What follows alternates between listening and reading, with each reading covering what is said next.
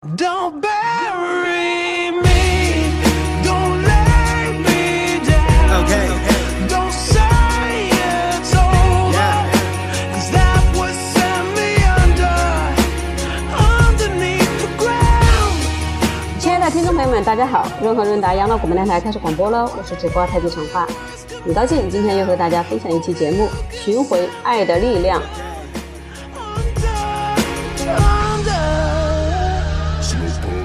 爱我少一点，可是爱我久一点。人间真爱最难持久，初初相识的喜悦、试探性的兴奋以及心电感应，形同陌路。这就像一首奏不完的交响乐，然后是曲曲终人散，还是品味一生呢？爱是需要质量的，质量是要靠心念和行动来保证。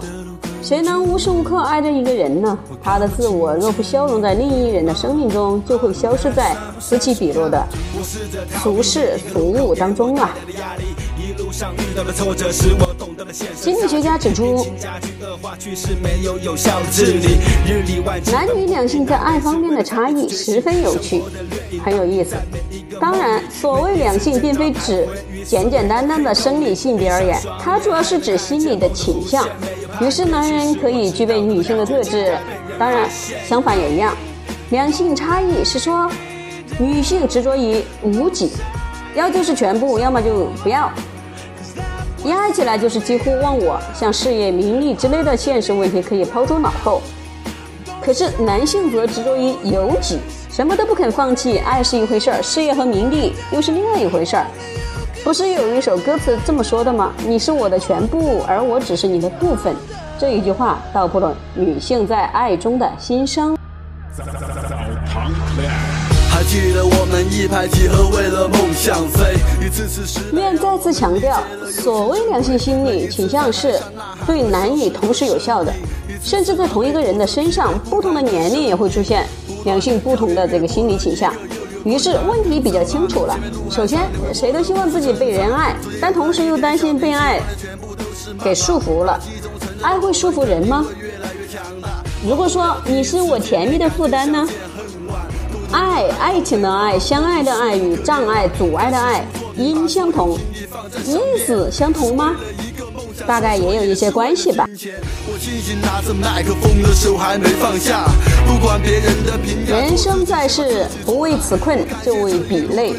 孤单久了，又害怕自己丧失其他的可能性，有的非要等到年华渐逝，这才打定主意，愿意好好的爱一个人，或者愿意被一个人所爱。因此，如果能爱的久一点，何必在乎爱的少一点呢？就怕爱起来像狂风暴雨，结果难逃老祖宗老子的质疑，就是飘风不终朝，骤雨不终日。风停雨后，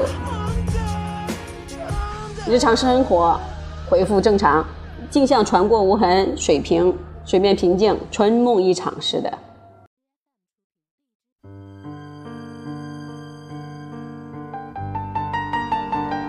有关爱的格言实在太多了，在分类上就足以使人眼花缭乱。一般都以狭义的爱是指男女恋爱，推而广之，由近及远，有亲情、友情、共事业、共信仰都可以产生爱的花果。最高境界则是宗教宗教家们所谓的博爱了，这些都可以称为爱，但性质千差万别，有的是自爱的提升或延伸。有的是爱人如己，有的是无私忘我，也有的是对等的要求。不得响应就转爱为恨呢。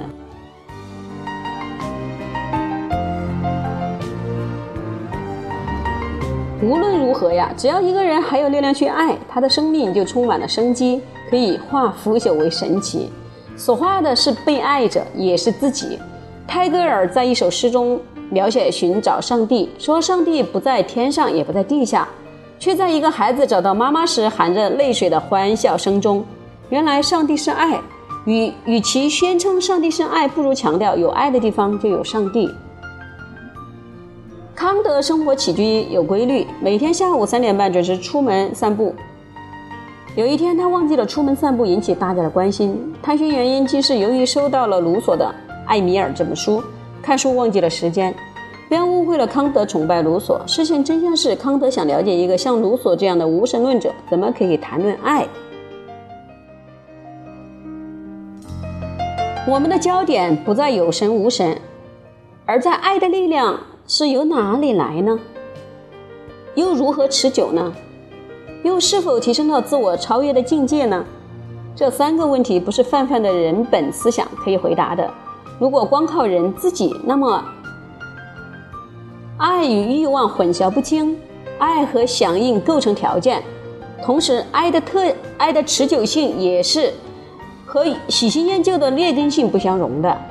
至于自我超越和升华，则更是缘木求鱼了。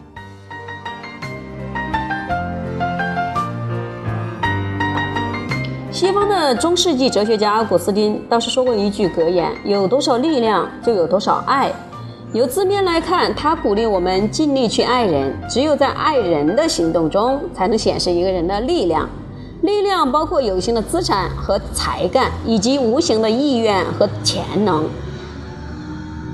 以得到和付出为爱为例来说，得到就在就是在付出之中。并且唯有能够付出的人，才能够肯定自己内在所得到的丰盈。如果不嫌麻烦，我们把它改成改写成奥古斯丁的名言为：有多少爱，就有多少力量。因此，当爱无法持久时，并非因为无力，而是无心和无情占了优势。